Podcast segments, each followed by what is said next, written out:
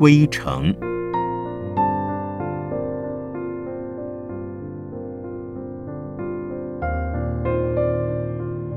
圣严法师著。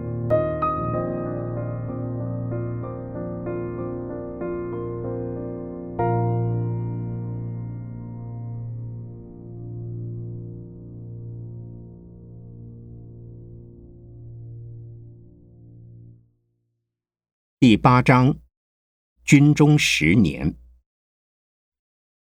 幻想中的花园。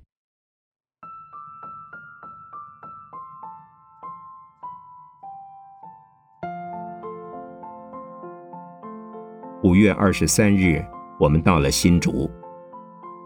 从上午八九点钟下了火车，尚没有我们所要落脚的营房。那时的天气已经很暖了。在船上好几天没有洗澡，没有足够的水喝。一上火车，见到了纵横在田野间的溪流，水很浅，但很清。因此，我们这群新兵就像恶鬼似的，一个个贪婪的都跳下了溪流。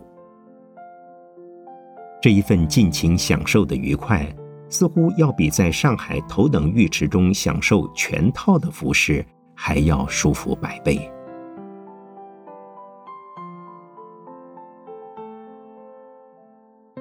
这溪虽浅，却比大陆平原的深水河流更可爱。正如台湾许多的溪流一样，清澈见底，水底是大小不等的卵石，铺成了平滑的河床，像是天然的游泳池，但比游泳池更卫生。水经常不断的流着，人再多也不会搅浑。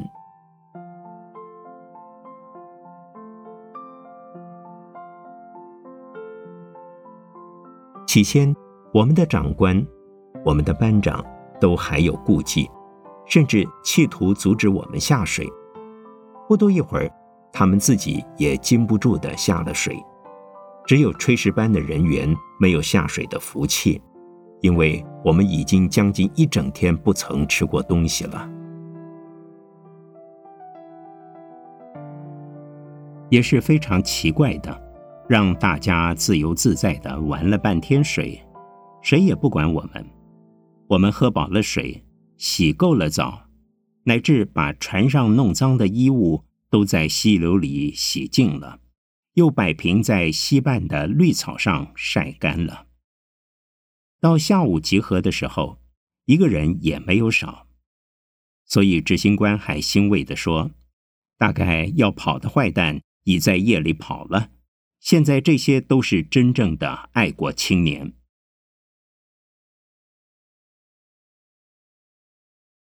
大家懒洋洋的夯着各自的行李，在带队官的命令下前进。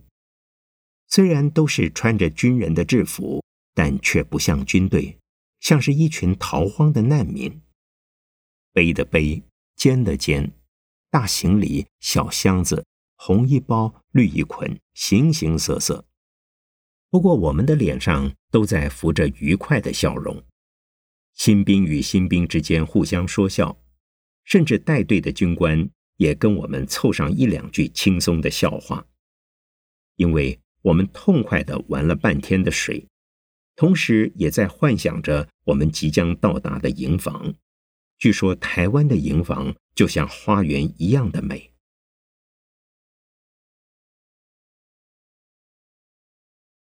终于，我们的目的地到了，那是位在新竹东方的清水乡。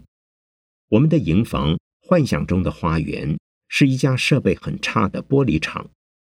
玻璃厂的厂房就是我们的宿舍。式样是一楼一底的大敞篷，楼板却是用木条钉成的，有点像是蒸笼底下的蒸盘，上上下下可以看得清清楚楚。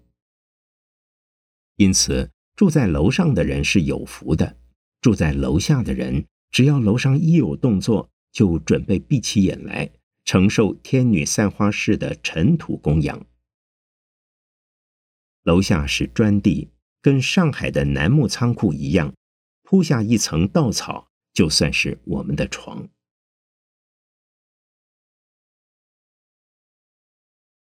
没有现成的电灯，没有现成的卫生设备，也没有足够的水源，总共只一口井，哪能供应一团人的饮用呢？为了水，各单位还要派了专人去排着次序等。吃水是勉强够了，奈因僧多粥少，打上来的井水虽是浓浓的泥浆，大家见了浑浊浊的开水锅，还要拼着命去抢。我们的生活从此开始军队化，只有团体的活动，不许个人的自由。我们的生活从此也就半原始化。私人的衣物一律被上面收取集中保管，公家发的只有三个人一条沙毯，每人一套军便服，一条短内裤，一顶军帽，一条毛巾，一双日式的胶鞋，一副绑腿带，一个饭碗，筷子也得自己想办法。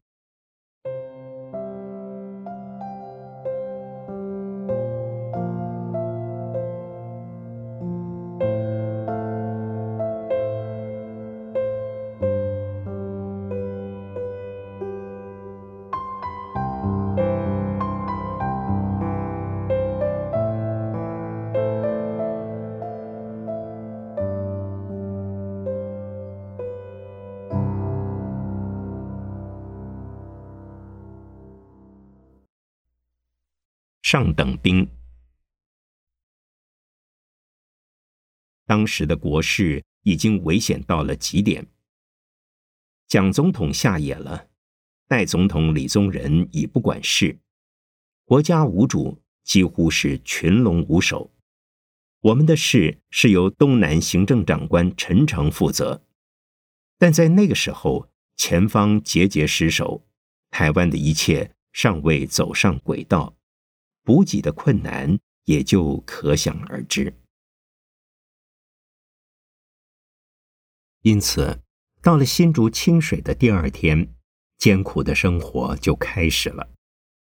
一日两餐，每餐两三只胡瓜，要做成一百多人的菜，油只能在水面上飘着几点小花。菜的主要内容是盐，还好，盐在台湾。比大陆便宜得多。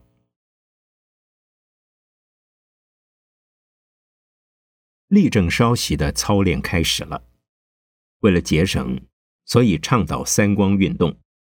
在高张的火伞之下，在硬邦邦的黄土地上，光头、光背、光脚，要不是腰间还有一条短裤，那就像一群原始的野人。这个运动一直到了民国三十九年秋天以后才告结束。直到民国四十年，美元恢复了，军人的生活才有了改善。现在我尚存有当时的两张团体照片，看来像是一群猿猴。大家最感伤心的是把长头发一律剪光了。既觉得像是做了囚犯，又因为心头皮经不起烈日的曝晒，晒起了水泡，痛得哀哀的叫。这一点大家就羡慕我们几个和尚兵了。我们的头本来就是光的，所以也省了这一场烦恼。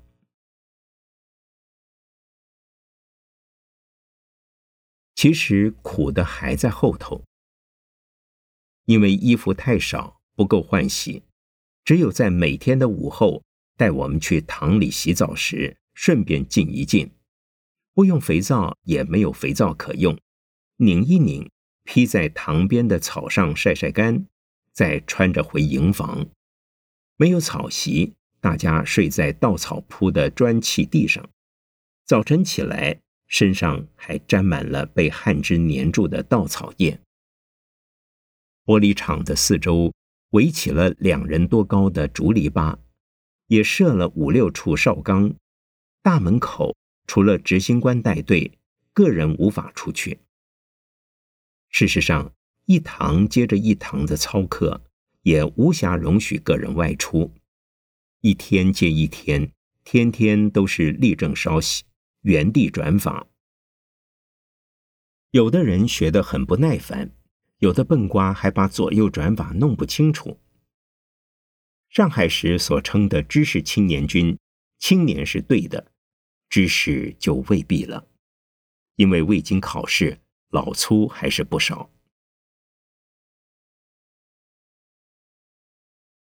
此时，我们静安寺一共七个同学，已有两人拨出了通信联，上剩五人。相互照顾，彼此勉励，处得很好。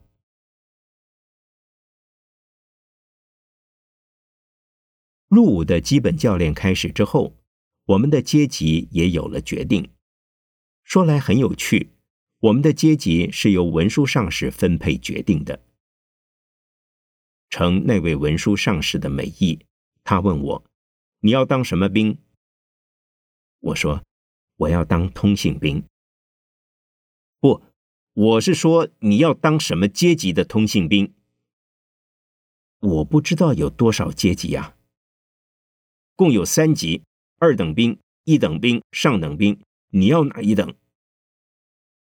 我实在不知道究竟哪一等比较好，所以说随便好了，只要是通信兵就好。总算文书上是够朋友，他是给了我一个上等兵。我们五个静安寺的同学之中，三个是上等兵，还有两人善于说话。连长对他们有了认识，知道他们两人的程度不坏，所以一入伍就当了士官，一个是中士，一个是上士。这在到了五月中发饷的时候，我才明白过来，我们正好赶上新旧台币的改换期间，上士新台币三十元。中士二十四元，上等兵六元，一等兵与二等兵的更加少。一个上士的饷可以买到将近一钱黄金，上等兵的六元实在太不够用。如果是二等兵，那就更惨。我是比上不足，比下有余，不难过也不喜欢。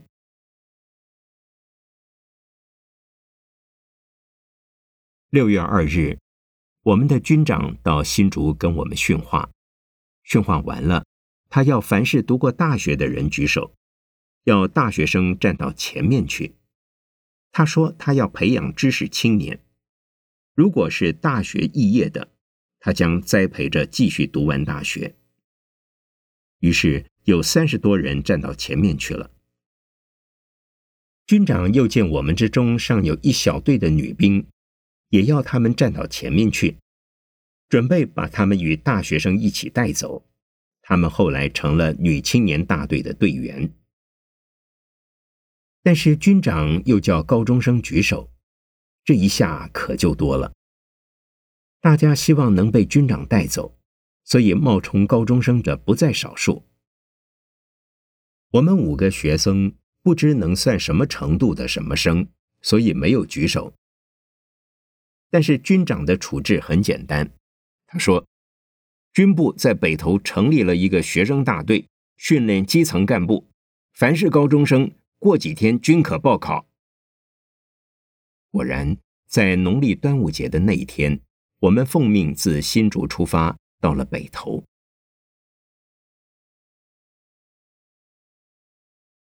说到端午节，使我回忆到吃的问题。自上海入伍以来，很少见有荤腥，似乎根本没有荤腥。但在端午节那天，军长有犒赏，有鱼有肉也有酒。我自出家以后，未曾尝过腥味，这一个节使我痛苦了好几天。大家吃得津津有味，我却觉得腥臭不堪。鱼与肉固然不敢动筷。连同饭筐、饭瓢、菜盆、菜勺也都沾了腥臭味，尤其那种鲨鱼的腥臭，简直要使我作呕。那天夹菜打牙祭，我几乎是饿了一天。所谓“但吃肉边菜，不吃菜边肉”的功夫，那却不是短时间内能够习惯起来的。自此以后，天天又以肥猪肉带油煮菜吃。所谓菜，仅是一盆酱油汤中浮着几片象征性的菜叶或瓜片而已。人到此时，再不想吃也要吃了。纵然是如此的菜汤，大家还要动作快些，才能喝到半碗。因为操场的训练流汗太多，对于盐分的补充几乎像是参汤那样的贵重。菜汤虽然无菜，盐分却是够的。初到北投，住在旧北投火车站前的国民学校里。当天下午虽然没有宣布放假，大家却是自动外出，在北投玩了半天。那时的北投，日式的风味很浓，建筑是日式的多，吃食也多半是日本料理。据说那种浴室也是日式的。北投的人很少懂国语，说国语的也不太受欢迎，因此我们之中有几个会说日语的，便大大的吃香了。关镇也算是一个。大家都希望跟着他们一起感到方便，乃至感到安全。这种怪现象，直到民国三十九年以后，才慢慢的消失。当时的旧北头的确旧的可以，房子都是旧式的，楼房几乎找不到，即使是新北头，也没有几家像样的大旅社。北投公园是一片草，路灯几乎少得不容易找。给我最深刻的印象就是冒着白气的硫磺温泉，到处都可见到。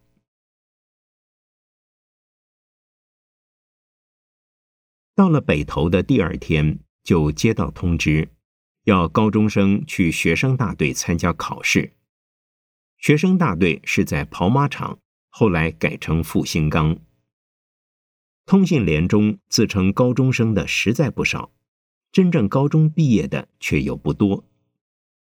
执行官一集合，几乎去了半个连。我们五个人也被说动了心，但经发下试卷，我们又被难倒了。什么三角、几何、代数，那些高中的功课，佛学院里不曾教过，所以仅在试卷上签了名。都缴了白卷。我们之中的王文博是可以试试的，但也受了感情的影响，缴了白卷。监考官看看我们的签名，再看看我们的仪表，然后又看看正在操场上操练的学生，赤足、光背、短裤、戴斗笠、拿竹枪，皮肤晒得黑里泛亮，操着步枪的枪法。他似乎明白了我们的意向，所以他说：“武学生不比文学生那样轻松，你们怕吃这种苦是吗？其实不要紧的，惯了就好了。”但是另外一位监考官后来知道他是副大队长，却说：“不要勉强他们，他们怕苦。我们的学生生活就是要苦，每天早上要跑五千米，要比赛爬山。”要爬对面，他指的是七星山那座大山。怕吃苦的哪能做我们的学生？其实两位监考官都没有猜中我们缴白卷的原因，我们倒也乐得借机而光荣的下台。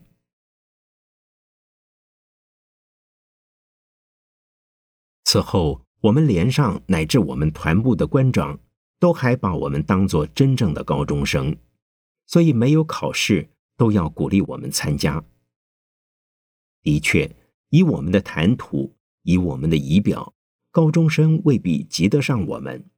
殊不知，在学科方面，我们是一只纸老虎。总不能教我们拿佛学院里所学的五蕴、白法、四圣谛、八正道、苦、空、无我。无常等的知识来应试呀。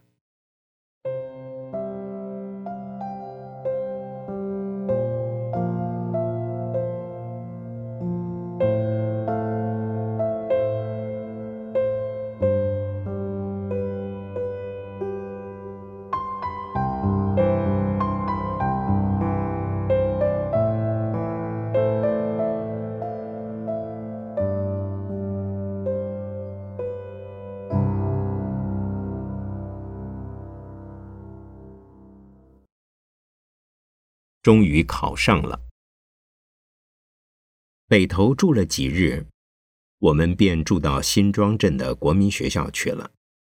七月下旬，又自新庄行军至北头跑马场下。那次行军，因为天气太热，路上出汗太多，又没有水喝。到达北头时，我一下子便喝了好几碗的冷水。但在喝了冷水之后，膀胱胀得要命，却又解不出小便，用力去解，也只滴下几滴血水，并且疼痛难受。我去请求医官，医官硬说我是到了北头嫖了妓女，染了花柳病。这真是天大的冤枉！我虽一再解释，他仍以为他的判断不错。第二天，我痛苦的几乎不能行动了，才被一个姓杨的老班长发觉。他替我开了三味中药：车前子、木通、黄连。上午买了，煮了，服了。到了下午，我的小便就顺利了。原来我是中了暑热，内热不消，所以小便阻塞。那个老班长不愧是老兵，他有经验。我要不是他开的三味中药，卫生连的连长也说只有两种办法：一是用铁条通尿道，一是注射六零六。如果真是那样，我就倒霉透了。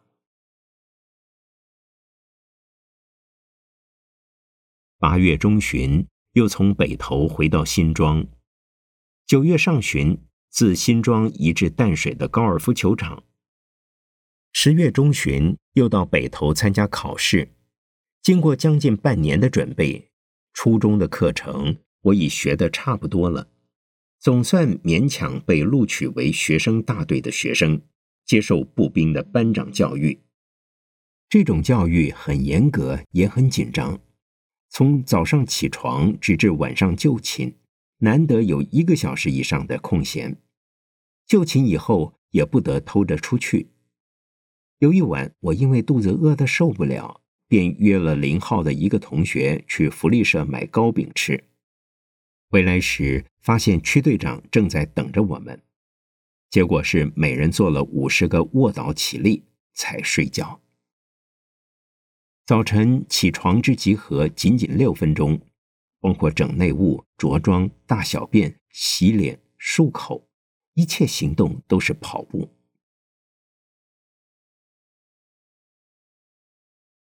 有一天早晨，天还黑得很，我的目力又不行，跑步去厕所，攀上了一根电杆的空桩，小腿的皮肉去了一大块。血把裤管连绑带都染红了，仍然忍痛不在乎。集合之后，经常要跑五千米，跑步回营，接着是器械操，双杠、单杠、吊杆、木马、手榴弹，样样都有考核，事事算是成绩。好的加分，不好的扣分，不及格的便淘汰。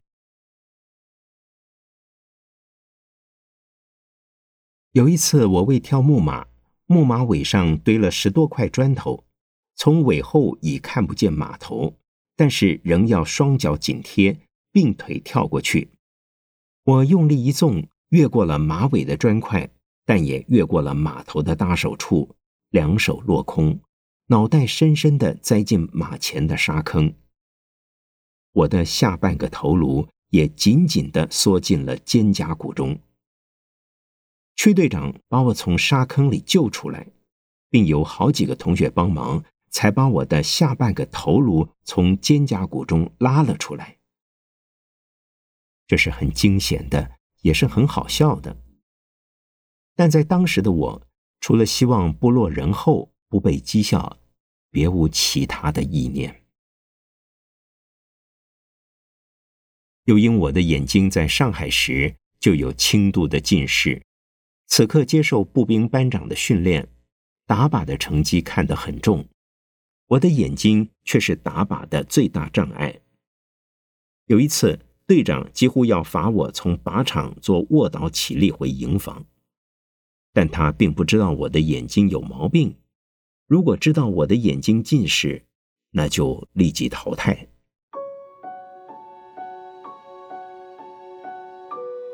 十二月中旬，军部学生大队的通信队第二期招考，我又希望学通信了。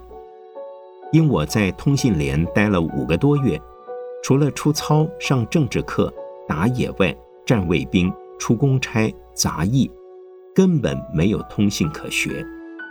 有线电是不必学的，有力气会登高、爬树、爬电杆，会打结、会守电话机就行了。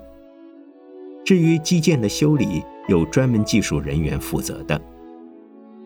无线电报的拍发与超收，均由军官阶级的报务员负责。士兵除了行军时背机器，工作时摇机器发电，其他就没有可学的了。在上海报名时听说的军队学校化、士兵学生化，只是理想而已。这也根本不再是知识青年的青年军。最低限度，在当时的国军尚无力量真的做到军队学校化的程度。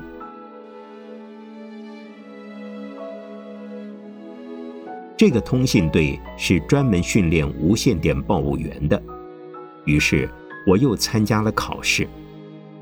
然而我的英、数、理、化太差，没有考取。幸好过了两天，通信队的人数不够，再度招考。我对第一次的试题已能记住，已经请教了几位程度比我高的同学，已可全部答出，所以再度参加考试。试题虽已换过，但仍大同小异，因此被我考取了。录取之后，队长还要面试英文。报务员的其他学问尚可马虎一点，英文是很重要的。可能我装得很镇静，没有露出马脚。队长面试我时，只问了两个单字，并要我拼读了自己的英文姓名，便通过了。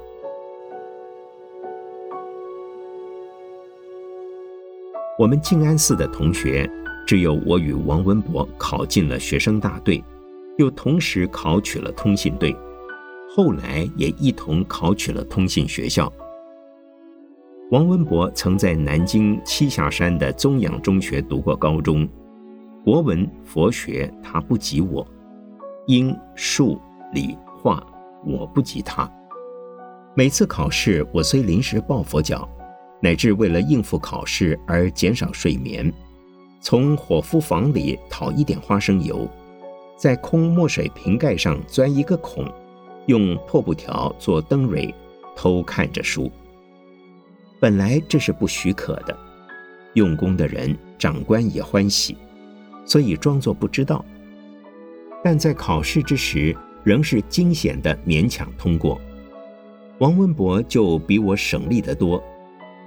如今想来，以我的社会学科的程度，能够提起勇气，始终跟住他走，却是值得告慰的事。